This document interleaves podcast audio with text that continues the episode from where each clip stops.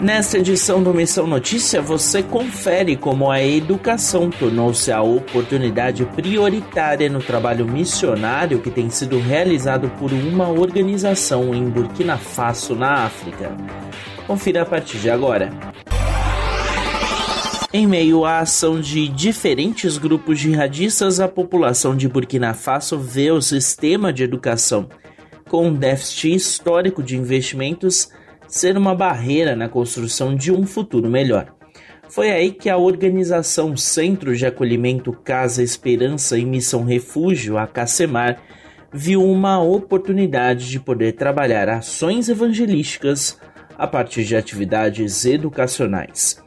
Dentre o grupo de 16 jovens que embarcam em 20 de dezembro para a viagem missionária no país, conforme a Missão Notícia informou na edição passada, Alguns deles vão trabalhar com ações na área de ensino. É o caso, por exemplo, de Larissa Persky, de 23 anos, que retorna a Burkina Faso, palco de sua primeira experiência missionária transcultural. Estou formada no magistério professora. Lá em Burkina eu atuo na área da educação. Eu dou aula em Lafebugu, que é uma escola que a missionária abriu porque infelizmente Todas as escolas lá em Burkina Faso, mesmo sendo públicas, elas precisam ser pagas, os pais precisam dar um dinheiro.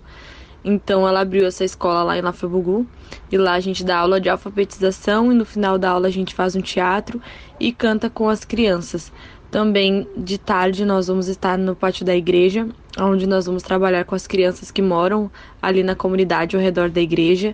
Vamos estar fazendo teatros bíblicos, gincana, cantando com eles. Aos finais de semana, nós vamos estar nas aldeias também, aonde a gente realiza o mesmo trabalho aqui no pátio da igreja.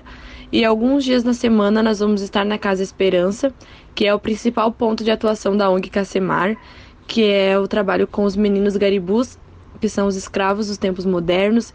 São meninos que são doados pelos seus pais quando eles fazem 5 anos de idade para mestres islâmicos. Então, ali na Casa Esperança é um momento onde eles têm de ser criança, onde eles brincam, onde eles são alimentados e é onde a gente vai dar aula para eles. Ali a gente não vai fazer a alfabetização a fundo, porque são meninos que não sabem nem segurar um lápis. Então, isso que a gente vai ensinar eles: a segurar o lápis, a fazer uma linha reta, a pintar certinho.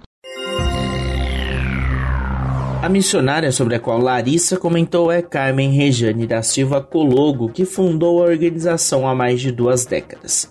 Além de buscar promover atividades educacionais inclusivas e acessíveis com espaço garantido para a mensagem do Evangelho às crianças e às famílias, o projeto, que funciona na província de Bobo de Oulaço, a 350 quilômetros da capital, busca trazer paz em um país com muitas instabilidades e conflitos.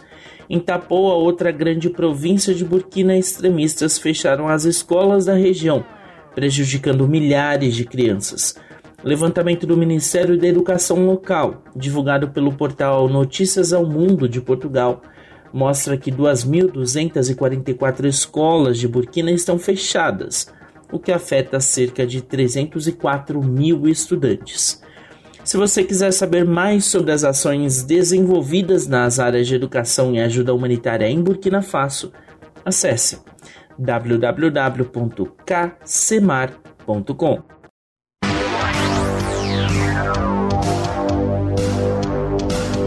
O Missão Notícia fica por aqui. O MN é uma produção da Rádio Transmundial. Roteiro e apresentação são de Lucas Meloni e os trabalhos técnicos do trio Lilian Claro, Thiago Lisa e Pedro Campos.